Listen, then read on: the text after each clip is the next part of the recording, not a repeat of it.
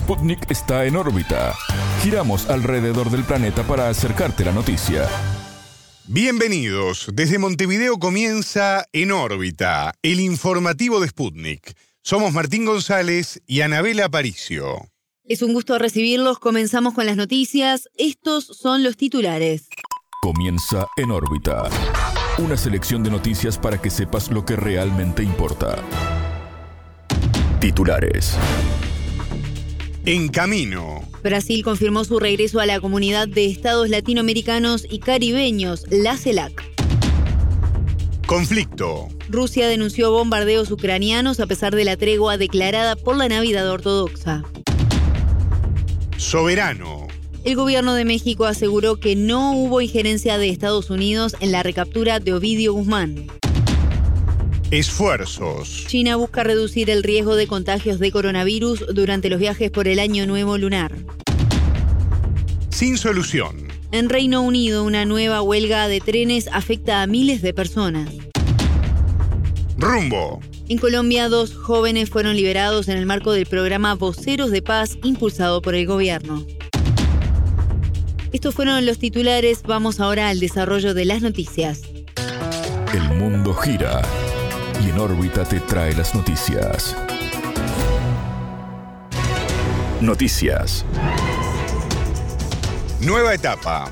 El gobierno de Luis Ignacio Lula da Silva en Brasil anunció el regreso del país a la comunidad de estados latinoamericanos y caribeños, la CELAC. El país norteño se apartó del mecanismo de integración hace tres años por orden del entonces mandatario Jair Bolsonaro. El Ejecutivo comunicó a los socios la reincorporación plena e inmediata a todas las instancias del mecanismo, tanto en el área política como técnica. En enero de 2020 Brasil dejó la CELAC porque según la administración Bolsonaro, el organismo daba protagonismo a regímenes no democráticos. El bloque reúne a 33 países de Latinoamérica y el Caribe, sin Estados Unidos ni Canadá, y fue creado en el año 2010, durante la primera ola de gobiernos progresistas en la región. En órbita entrevistó al doctor en ciencias políticas brasileño Guilherme Simões Reis. Para el analista, el retorno de Brasil a la CELAC es parte de la estrategia de política internacional del gobierno de Lula y explicó los detalles.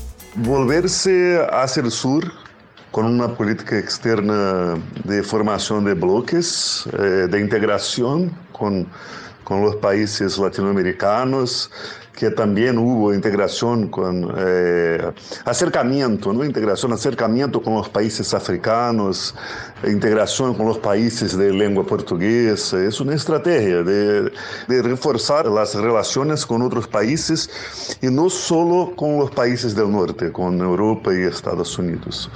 Entonces es, es fundamental para Latinoamérica que una organización como esta, eh, un bloque como este sea fuerte, porque es un contrapunto a la presión que Estados Unidos y su socio eterno Canadá hacen para controlar la región. El analista definió la nueva etapa de la CELAC como un momento de reconstrucción.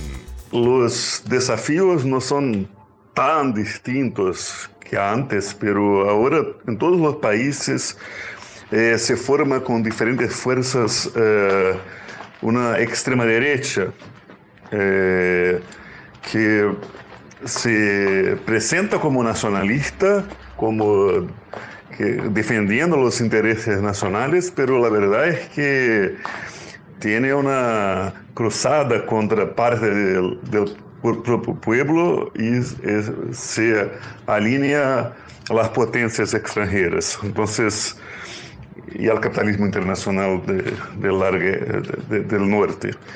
Entonces, la verdad es que son, son, son grupos que son, no son nacionalistas de verdad, son anti, anti-izquierda y perciben la integración como si fuera algo de izquierda, cuando la verdad es que la integración fue impulsada por la izquierda, es verdad, aunque Mercosur empezó con gobiernos de derecha, pero creció mucho después de la, de la, ola, de la, de la ola roja, ¿verdad?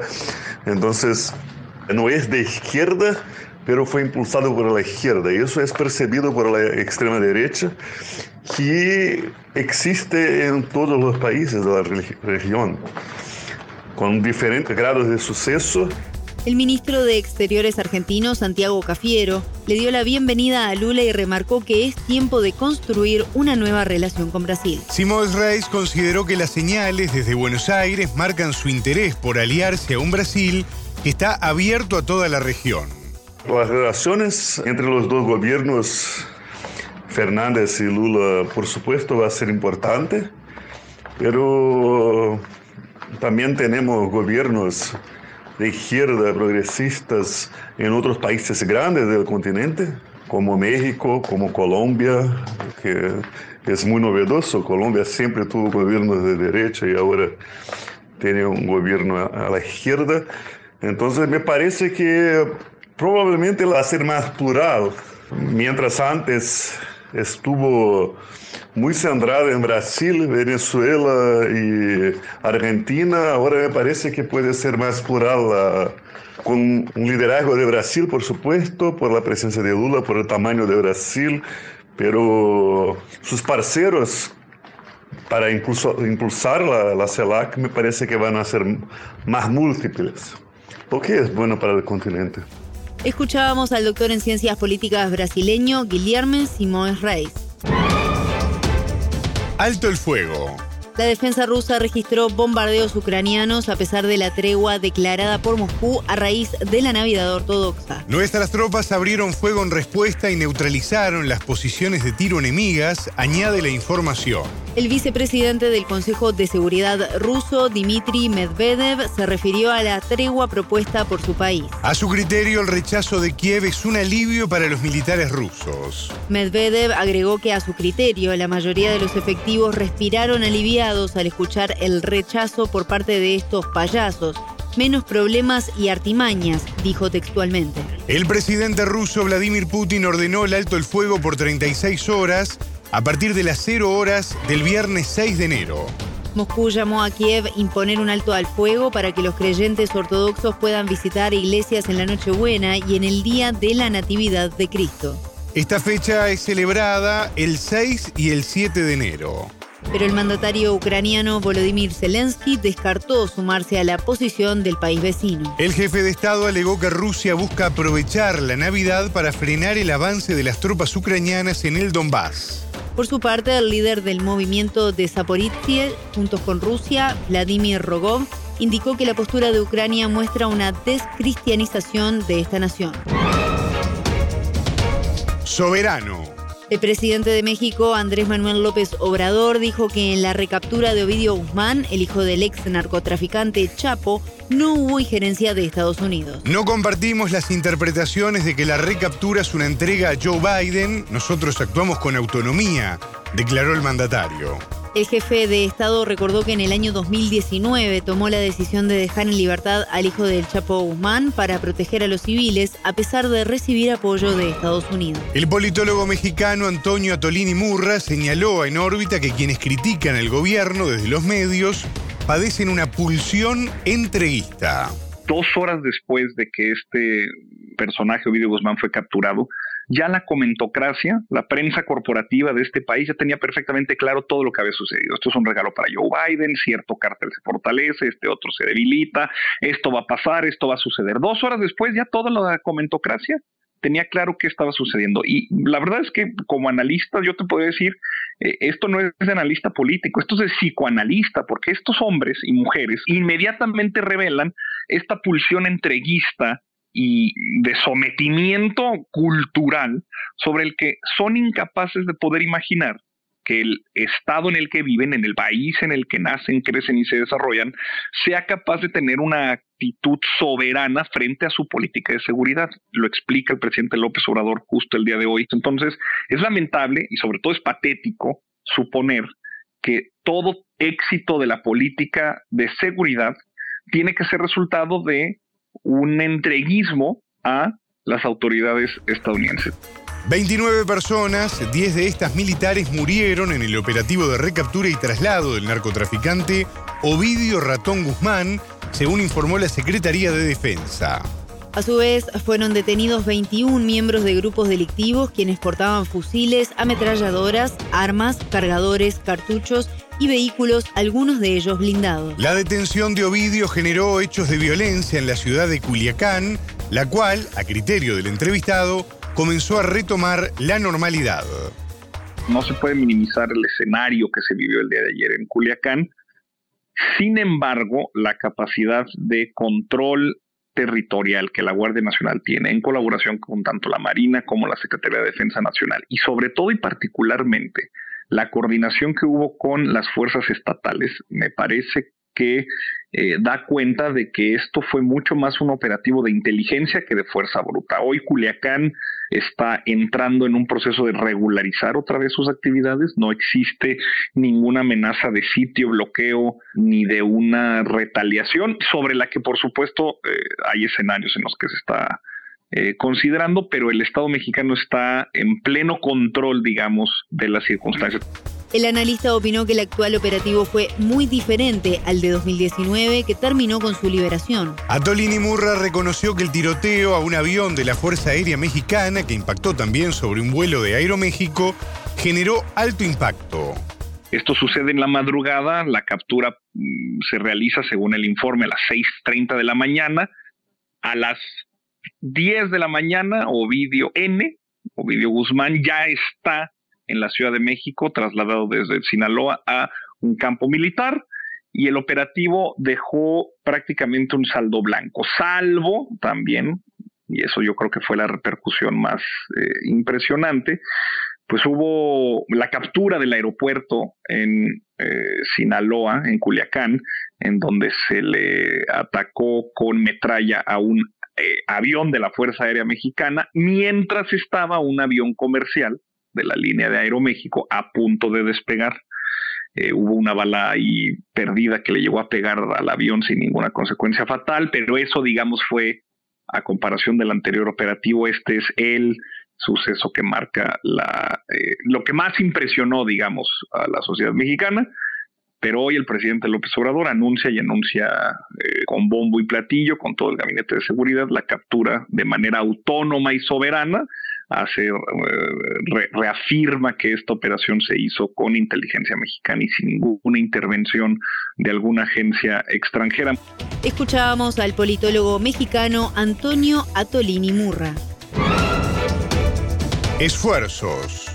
China busca reducir el riesgo de contagios de coronavirus durante los viajes por el año nuevo lunar. El Ministerio de Transporte pidió a los viajeros reducir los desplazamientos y las reuniones. Asimismo, solicitó a los usuarios del transporte público el uso de mascarilla y mantener el distanciamiento con otros pasajeros. El gobierno espera más de 2.000 millones de desplazamientos durante la semana festiva que inicia el domingo 22 de enero. Esta se considera la época más importante del calendario tradicional chino para visitar a familiares y amigos. La cifra es de casi el doble que las personas registradas en 2022 y un 70,3% más que en el mismo periodo de 2019, previo al inicio de la pandemia. China terminó su política cero tolerancia al COVID, dejando atrás masivos confinamientos, cuarentenas y pruebas a la población. Además, el país elimina desde este domingo 8 las cuarentenas obligatorias para quienes llegan del extranjero. Ese día reabren terminales del Aeropuerto Internacional de Pekín. En tanto, Estados Unidos, varios países de la Unión Europea y Reino Unido, entre otros, piden certificado COVID negativo a los viajeros desde China. Washington comunicó estar dispuesto a ayudar a Pekín con vacunas para hacer frente a su brote de coronavirus. Por su parte, China critica los requisitos extranjeros a sus ciudadanos y advirtió que podría imponer contramedidas contra las naciones que lo apliquen. Sin solución. Una nueva huelga de trenes afecta a miles de personas en Reino Unido. La medida por un reclamo salarial comenzó este viernes 6 y es por 48 horas. Esto ocurre porque los trabajadores piden incrementos de sueldo del 7%. Sin embargo, la empresa de trenes, Network Rails, solo ofreció 5% por debajo del índice de inflación mayor a 10%. Los miembros del Sindicato de Ferrocarriles, Marítimo y Transportes, el mayor del sector, se sumaron también a esta propuesta. La empresa estima que solo 20% de los servicios de trenes estarán operativos este viernes. La movilización se da en el medio de una sensible crisis económica y de empleo que atraviesa todo el Reino Unido. Esta situación se sostiene por una inflación de dos dígitos, el aumento en el costo de vida y la amenaza de una recesión. A esto se suma que el actual gobierno conservador de Rishi Sunak enfrenta huelgas en otros sectores como el correo, la salud, la educación y aeropuertos, entre otros. Rumbo. En Colombia fueron liberados dos jóvenes en el marco del programa Voceros de Paz, impulsado por el gobierno de Gustavo Petro. El proyecto habilita a personas procesadas durante las manifestaciones sociales a quedar en libertad para trabajar en la reconciliación y convivencia pacífica. Este jueves 5, la justicia dejó sin efecto la detención domiciliaria de Brian Andrés Cabrales y David Esteban López, vigente desde junio de 2022. Ambos integraron la primera línea, tal como se le denomina el grupo de personas que encabezaron las protestas en la ciudad de Bucaramanga, capital de Santander. El Ejecutivo nombró a 17 personas como gestores de paz quienes además de integrar la primera línea deben pertenecer a alguna organización o movimiento social. Aún resta por liberar a cinco de los designados, entre ellos Andrés Duque y Bremen Inestrosa, del movimiento popular y comunitario Los Sin Techo de Popayán, capital del Cauca. Sobre la actividad de estos jóvenes dentro de esa agrupación, conversamos con el vocero del movimiento, Andrés Maíz. Han desarrollado en distintos momentos de sus vidas la incidencia política en distintos escenarios. Uno de ellos ha sido la gestión de un espacio de trabajo alrededor del Periferia Festival, que es parte de la plataforma organizativa Periferia Crítica. Desde que le dimos nacimiento al movimiento popular de los sin techo, ellos han encarnado la lucha desde la Corporación Tejido Popular y Ecobarrio Sinaí, que son parte de los campamentos humanitarios que nuestro movimiento popular y comunitario eh, ha establecido como respuesta a la inmensa necesidad eh, de vivienda, la inmensa necesidad de vivienda digna, de vida digna que más de 30 mil familias padecen en la ciudad de Popayán, al sur de Colombia, y que son parte a su vez de las millones de familias que en este país no tienen acceso a tierra, a pan, a paz. La última semana de diciembre un juez negó la libertad condicional de Duque e Inestrosa. Según la resolución, fueron encarcelados por invasión a la propiedad privada en 2022 y no en el paro del año 2021 ha habido una andanada jurídica, política y mediática que es parte de la estratagema que entendemos la derecha está usando y que seguramente va a recrudecer con el propósito de deslegitimar y de provocar un golpe en contra de este gobierno popular que el pueblo colombiano defendió y que seguirá defendiendo en las calles.